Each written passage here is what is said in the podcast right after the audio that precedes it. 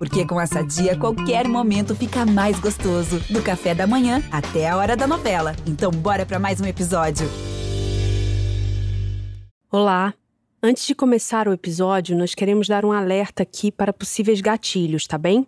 É que o podcast vai tratar de temas delicados, como violência sexual e psicológica, abusos de variados tipos, feminicídio e suicídio.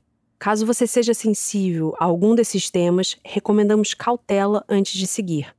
Também não é indicado ouvir esse podcast perto de crianças.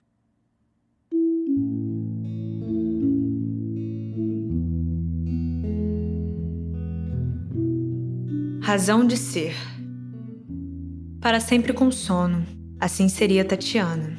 Entre um bocejo e outro, a tentativa mágica de pegar alguma coisa no ar, ou o próprio ar invisível aos nossos olhos.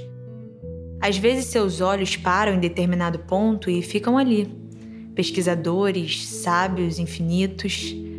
Ela se colore a cada instante. Ela pressupõe cada um de nossos atos. Ela comanda todas as nossas reações. Ela é dona de tudo e exige tudo e se dá. E apenas um momento dessa doação é o bastante para que se queira dar mais a esta criatura tão superior. Perguntamos tudo a ela e recebemos olhares e gestos rápidos, e sabemos ou não a resposta. Quando podemos captar, é como se uma festa interior nos explodisse nos olhos.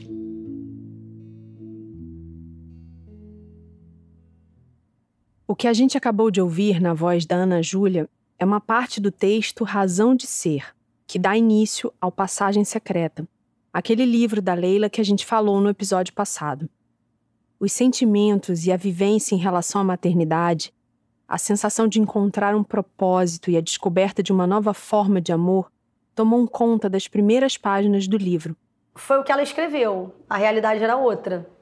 Ela nunca soube o que era maternidade. Essa é a filha da Leila, a Tatiana, hoje com 44 anos. Tatiana não vê coerência entre o que a mãe escreveu e o que elas vivenciaram juntas. Ela diz que nunca teve a oportunidade de ler esse texto durante a vida da mãe. Nunca. Eu só vi agora com a morte dela. Só para você ter uma ideia. Isso aqui eu só tive acesso com a morte dela, aos 44 anos. A produção do podcast não teve nenhuma dificuldade em comprar o livro Passagem Secreta, que pode ser facilmente encontrado online. O fato de Tatiana nunca ter lido o livro escrito pela mãe ou conhecer textos que a mãe escreveu em sua homenagem nos revela muito sobre essa relação.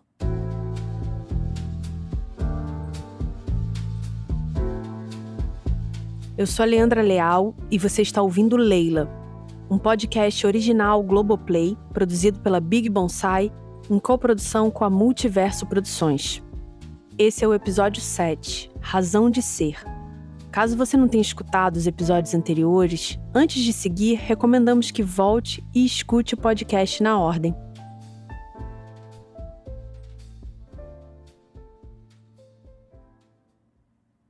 Tatiana nasceu no dia 11 de novembro de 1977 dois anos depois do dia em que a Leila foi encontrada em frente ao Vips Motel. Literalmente, dois anos depois, exatamente no mesmo dia, 11 de novembro. Leila seguiu morando na Urca com seus pais. A relação com Maurício, pai da Tatiana, terminou logo depois do nascimento, e ele não foi uma figura muito presente na vida da filha. Quando Tatiana tinha um ano, Leila posou sorridente com ela no colo para a revista Amiga. E o título da matéria mostra que Leila compartilhava com a mãe o sentimento que a Fátima contou pra gente no final do último episódio. Dizia assim: Não quero que minha filha saiba do meu passado. E outro texto em destaque na matéria completava: O passado, mais do que nunca, preocupa Leila Cravo. Como receberá Tatiana os comentários que infalivelmente virão sobre os episódios de sua vida? Afastá-la daqui, mandá-la estudar no exterior, talvez seja melhor, resolve Leila Cravo. O desejo de Leila acabou sendo realizado, e nem foi preciso mandar a menina estudar no exterior. Mesmo vivendo sempre no pequeno e bucólico bairro da Urca, Tatiana chegou à vida adulta sem conhecer praticamente nada sobre o passado da mãe.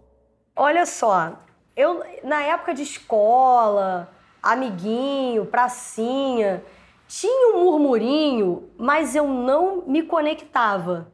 A minha família não, nunca comentou, entendeu? Tudo era um segredo.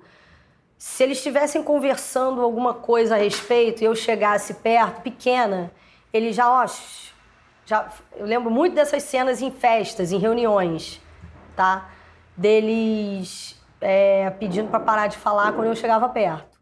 Quando Tatiana tinha três anos, Leila posa de novo sorridente ao lado da filha para a revista Amiga, dizendo que cansou de ser marginalizada e que a maternidade lhe servia como incentivo para não desistir. A ideia por trás de Leila agora não era mais apagar o passado, mas construir uma nova imagem. Tatiana tem uma importância muito grande na minha vida, uma vez que é a continuação. A minha profissão é importante na medida em que vai ser o espelho dela em relação a mim. Se de repente não puder lhe apresentar nada, não vai entender essa divisão.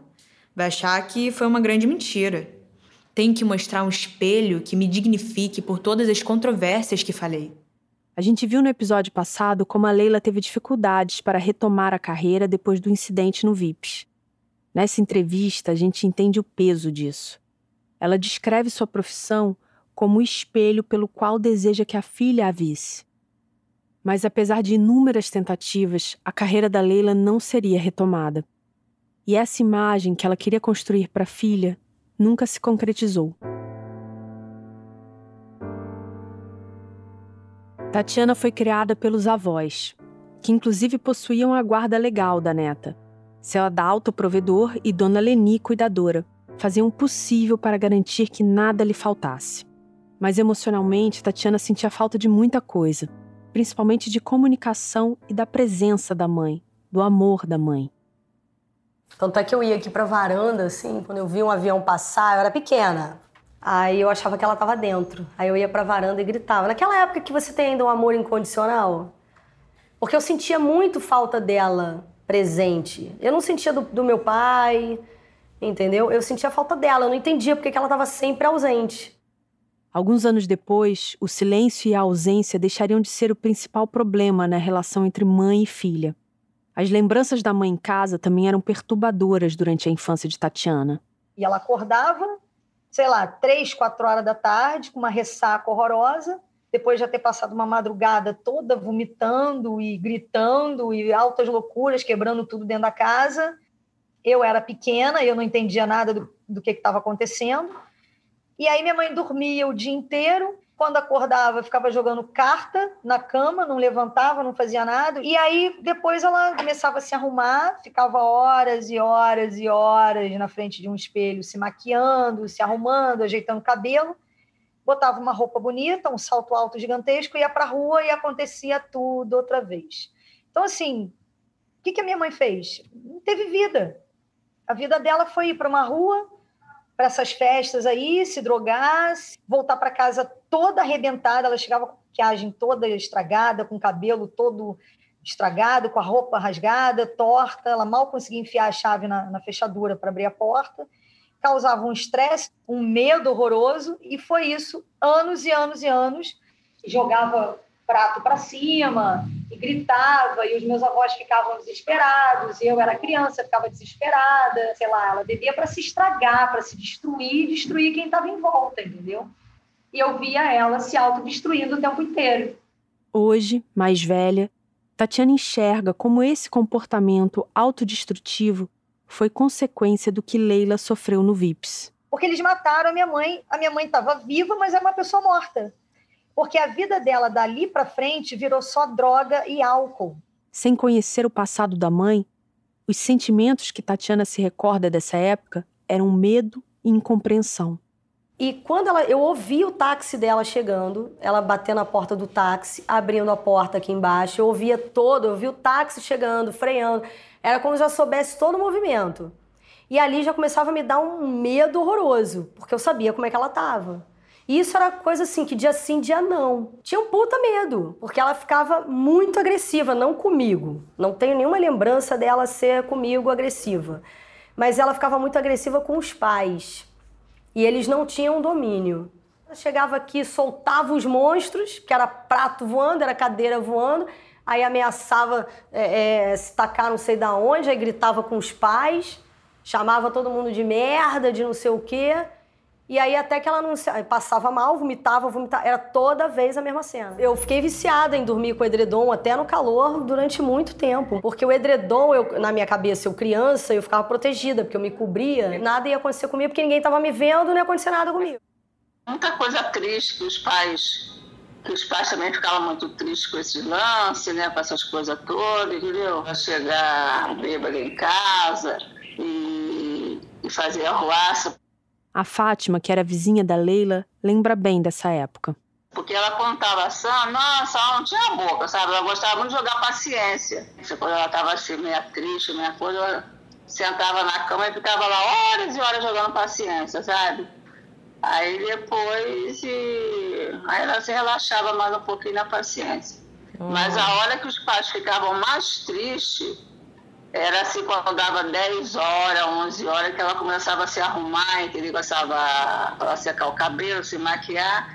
Era a hora que os pais ficavam mais tristes, sabia que ela ia chegar ou no dia seguinte ou, no outro dia, toda ruim. Tá? Então era a hora que eles ficavam nervosos. O dia não, o dia que ela não saía, eles ficavam mais tranquilos. Eu gostava muito do, do Adalto, da Nelinha, entendeu? Tanto estava em crise a Leila em casa, eles me chamavam de madrugada, sabe, para eu ir lá ficar com eles, porque parece que eles tinham medo dela, né, quando ela estava bêbada, né, porque ela se transformava mesmo.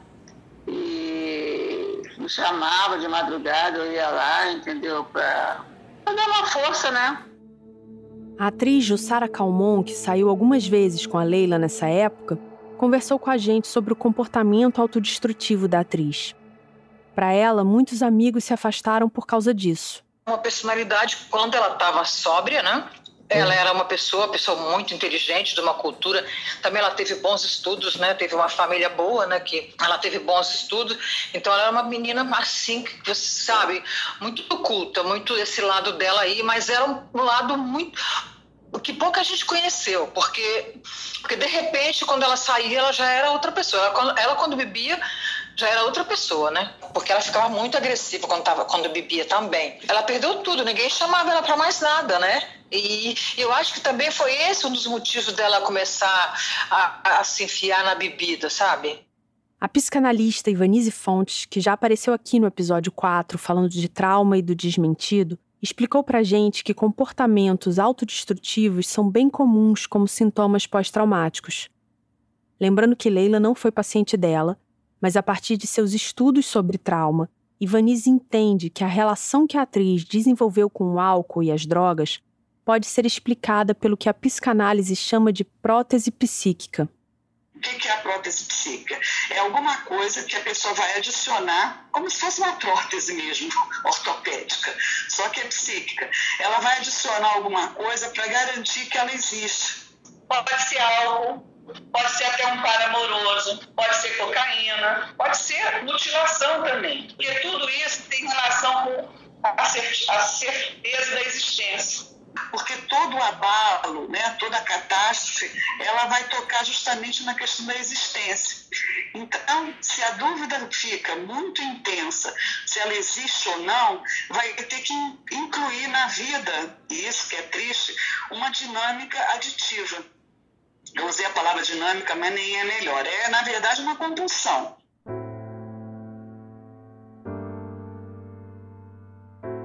Leila Cravo agora vai ser levada a julgamento acusada de ter infringido o artigo 16 da Lei 6.368 de 76, que trata de dependência de drogas. A atriz foi presa às sete e meia da manhã neste restaurante na Avenida Prado Júnior 237, em Copacabana. Alguém que estava no restaurante chamou a polícia dizendo que havia um casal usando cocaína. Depois de ficar cinco horas detida na 12ª DP em Copacabana, Leila Cravo foi solta sob pagamento de fiança de 50 mil cruzeiros. Essa é uma reportagem da Globo de 1983. Judicialmente, Leila acabou sendo inocentada. Mas se ver novamente uma notícia policial por estar supostamente cheirando cocaína em um restaurante às sete da manhã, estava longe de ser o retorno à TV que Leila gostaria.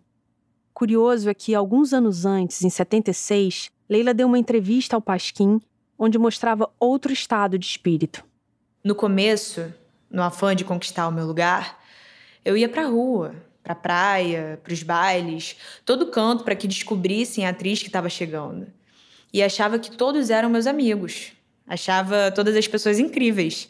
Do meu ponto de vista, não tinha ninguém que não fosse divino, maravilhoso. Minha vida era fantástica. E eu não via que aquela plateia era péssima, nociva. Fiquei quadrada de uns tempos pra cá. É, não sei se é um pouco de mágoa, sabe? De aprendizado, de acúmulo de sofrimento também. A gente vai aprendendo e sabendo das coisas. De vez em quando, procuro até cabelos brancos na minha cabeça. Me sinto uma senhora burguesa e entro no maior conflito comigo mesma. Talvez seja a maturidade chegando e eu esteja confundindo com velhice. Sempre fui muito louca, muito descontraída, e essa mudança dentro de mim pode estar me dando um choque.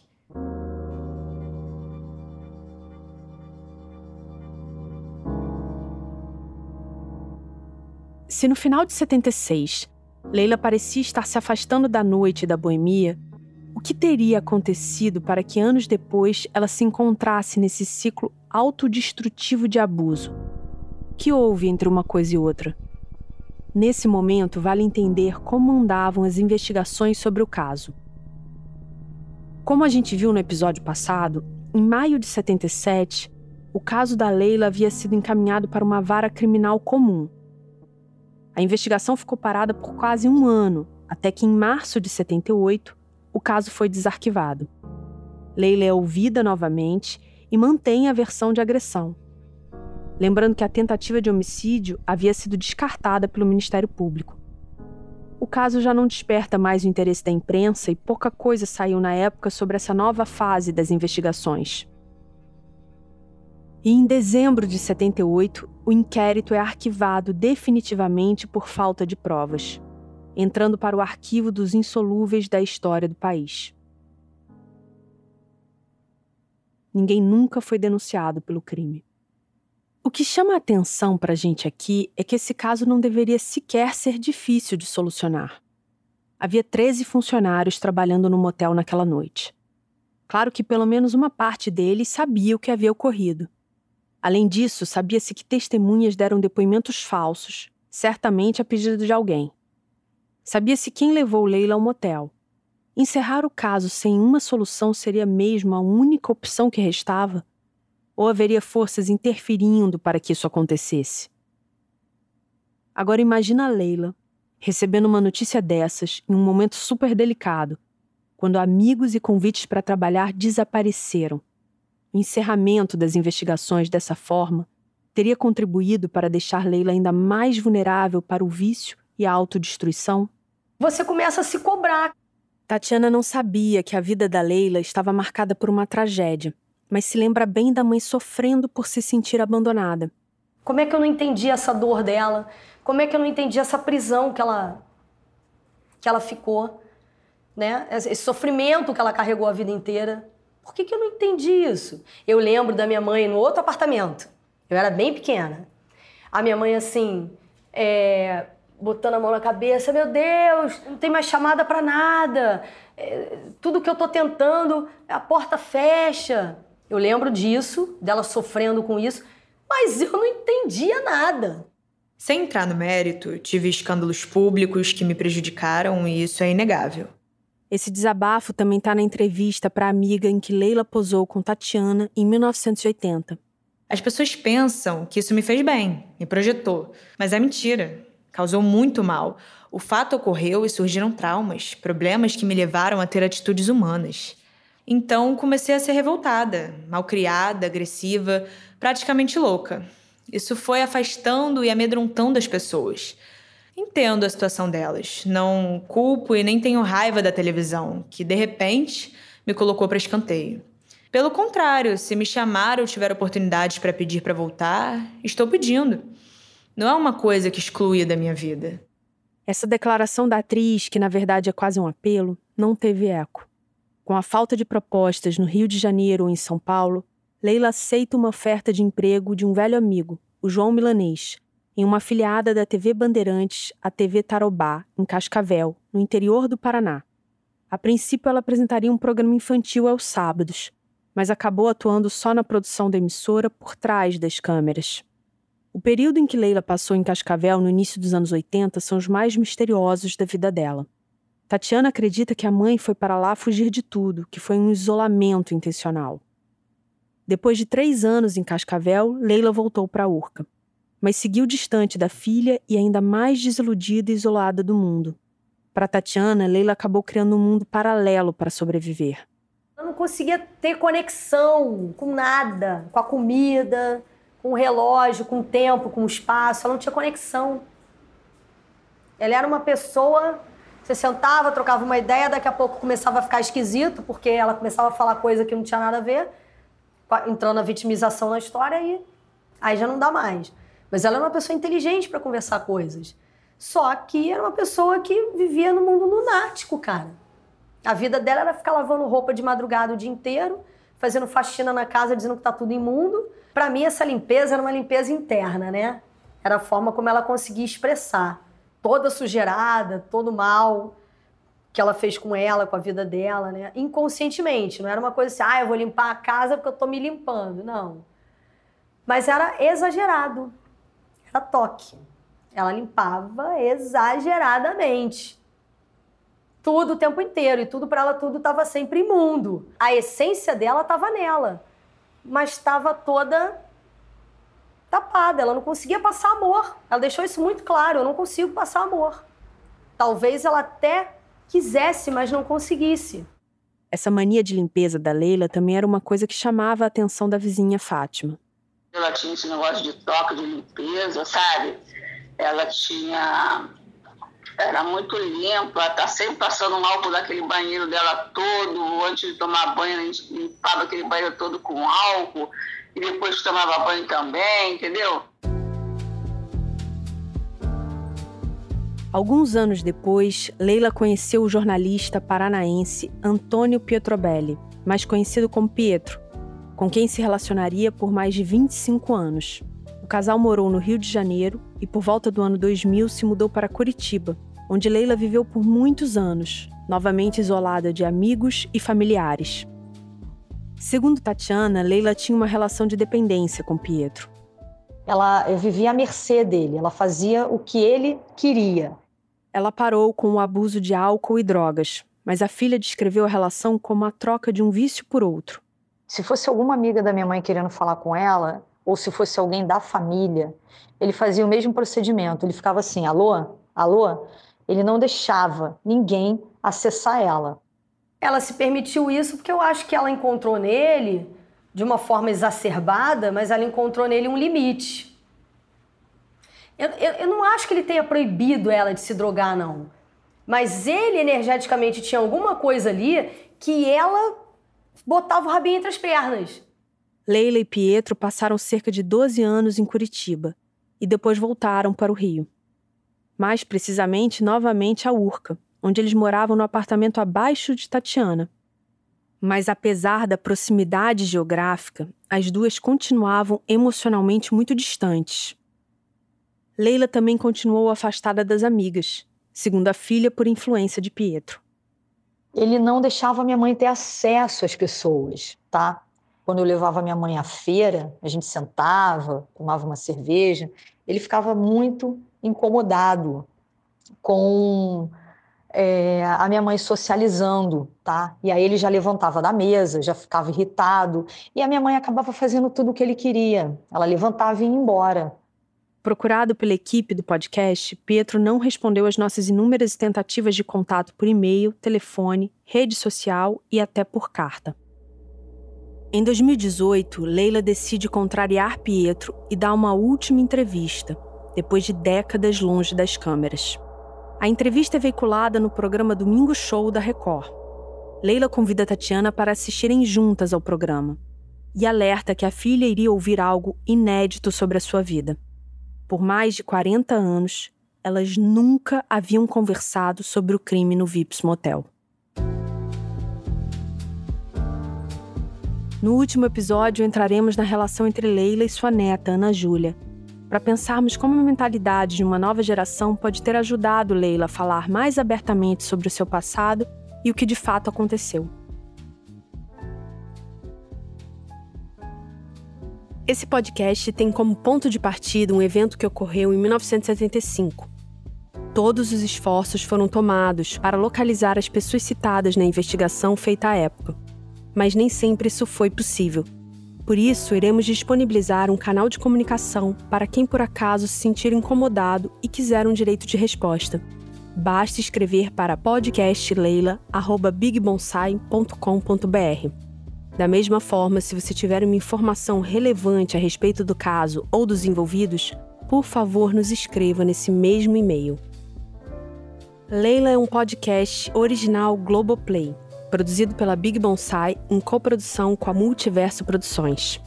A narração é feita por mim, Leandra Leal. A ideia original e a direção artística são do Daniel Peck.